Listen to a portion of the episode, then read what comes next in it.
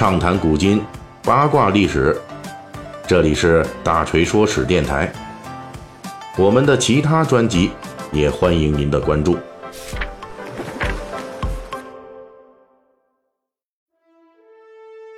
今天是十月三十一日啊，今天晚上是西方的万圣节前夜。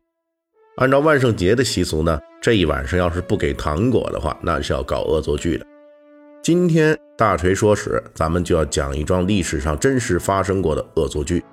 以及围绕它的各种扑朔迷离的，直到今天仍旧无法理清楚的案中案。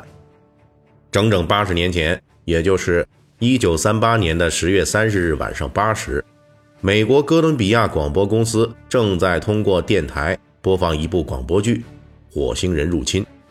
这部广播剧是根据英国科幻小说作家。赫伯特·威尔斯在1897年创作的著名小说《世界大战》，还有一种译法叫做《星际战争》，通过这本小说去改编的。本来呢，这小说都问世四十年了，大家也应该比较面熟了。但是谁也没有想到，就是在当天晚上，这出广播剧导致了美国历史上一次著名的大骚乱。这个事情咱们从头说起。一九三八年十月三十日，那是一个星期日。当天晚上八时，美国哥伦比亚广播公司在电台广播中提前播发了一条节目预告：哥伦比亚广播公司及其附属电台将播出奥逊·威尔斯和他的水星剧团表演的广播剧。该广播剧改编自英国小说作家赫伯特·威尔斯的科幻小说《世界大战》。那个时候呢，是无线电广播的黄金时代。在广播剧开始时，奥逊·威尔斯先对这部广播剧的故事情节做了口头介绍。原著《世界大战》是一部描写星际战争的小说，广播剧截取的正是小说中关于火星人入侵地球的部分。这部广播剧采取了比较新颖的表现形式，没有采取旁白方式介绍小说的故事情节。广播剧开始之后，就没有表现火星人入侵地球的故事主线内容。而是用各种环境声音、播音员的声音来模仿平静的地球生活。广播剧开始是一名播音员播报天气预报，然后呢又是一段纽约的管弦音乐会演奏。就在宁静平和的生活气氛渲染到了一个几乎令人厌烦的地步之后，突然在节目中，一名播音员插口说道：“现在播发一条突发消息，美国天文学著名教授某某某。”观测到火星上发现了爆炸。消息播放完毕之后，又是音乐会演奏继续，似乎一切毫无问题。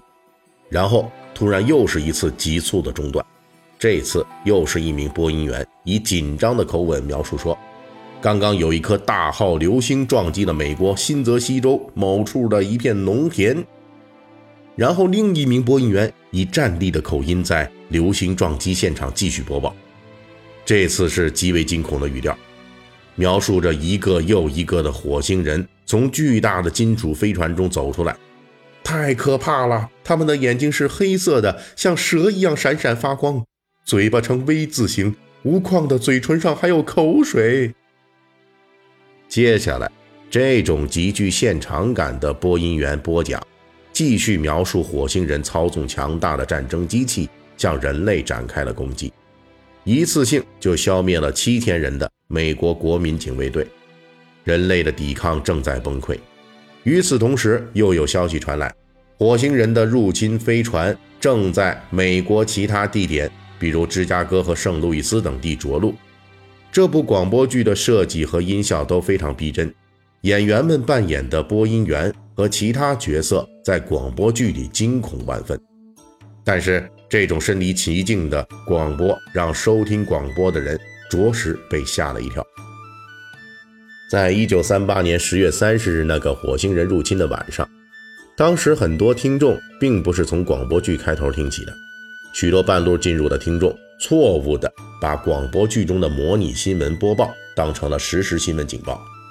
偏偏这部广播剧为了追求演播效果，把危机新闻搞得跟真的一样。于是恐慌在美国各地开始出现，在广播剧中的火星人登陆地点之一的新泽西州，惊恐的平民纷纷驾车涌上高速公路，试图远远逃离家门口的火星人。广播剧里火星人释放了毒气，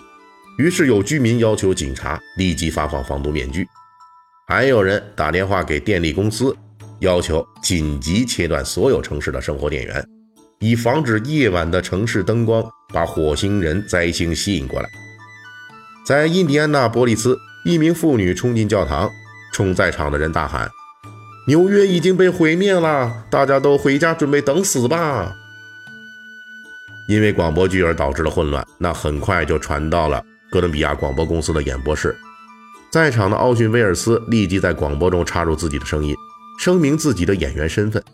同时提醒听众，之前所有播放的骇人听闻的火星人入侵地球的消息，都是广播剧的艺术创作，而不是现实中真的有火星人入侵。火星人入侵事件发生之后。报纸连篇累牍地对广播剧酿成的假新闻进行报道，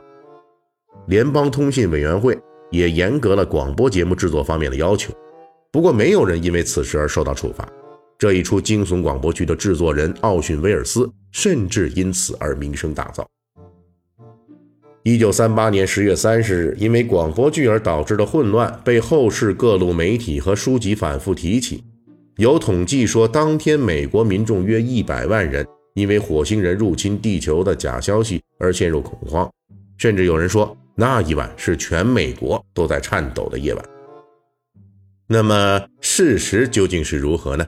这里大锤就要说一下，火星人入侵这个案件背后的另一桩奇案，就是火星人入侵是否真的是一九三八年十月三十日那天晚上引发过所谓的骚乱吗？究竟是谁在助推这一切？就在那一天晚上，美国一家评级服务公司给五千个家庭做了电话调查，其中只有百分之二的人反馈说，他们当时在听奥逊·威尔斯的火星人入侵广播剧。具体到引起灾难性反应的当天晚上八点到九点那个时段，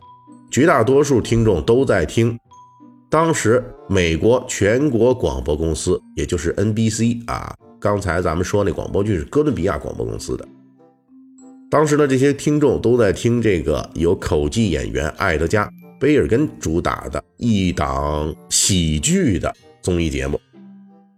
当时呢，这档节目才是大热的广播节目。那么，究竟会有多少人在 NBC 的贝尔根喜剧综艺节目的空档期会去收听 CBS《火星人入侵》呢？火星人入侵广播剧确实在当时可能引起了一些混乱，但是呢，后世学者研究分析说，这个火星人入侵的混乱更大的可能是它也许发生过，但是并没有后世描述的那么大规模。作为证据之一，就在一九三八年十月三十一日，由于自己播出的广播剧惹出了乱子，哥伦比亚广播公司对此事展开了一系列的调查，结果发现，当时美国大部分人并没有在收听这个节目。至于恐慌导致混乱引发的伤亡报告也是不存在的。值得注意的是，当事件发生后，美国各路报纸曾经对此事给予极大的关注，但是媒体报纸们关注的焦点并非是此事造成了多大范围的公众混乱，而是对无线电台炮制假新闻进行了批评。有人认为呢，当时报纸的这类广泛的批评，实际源于电台事业。特别是电台广告事业迅速发展，对报纸媒体广告事业造成了严重冲击。也就是这两类不同的媒体同行之间啊，相互撕逼，哎，终于抓住了你的一个小辫儿啊，好好的搞你一下。当时呢，报纸对火星人入侵广播剧造成恐慌的渲染，目的可能更多的就是要突出自身的新闻价值。美国国内报纸确实曾经对此事进行了广泛的报道和批评，不过这种风潮在一两天内就停止了。因此，也有人据此分析说，火星人入侵造成的混乱可能并不大。虽然遭到多种质疑，但是在火星人入侵广播剧播出八十年后的今天，对于当时的情景究竟如何，各方仍旧莫衷一是。由此引发的对于传媒对公众影响及责任的话题还在继续。好，咱们正文讲完了。这不是快到双十一了吗？大锤给您弄了点福利来。各位啊，您下载一淘 APP，一二三四的一，淘宝的淘，这可不是什么乱七八糟的软件啊，这是阿里旗下专门给大家送返利福利的 APP。您下载一淘，打开登录以后，在搜索框输入“大锤发红包”五个字，就可以领取八元的购物红包，同步到淘宝购物车，想买啥买啥。好嘞，希望您听我说史听得乐呵，双十一剁手也剁得开心。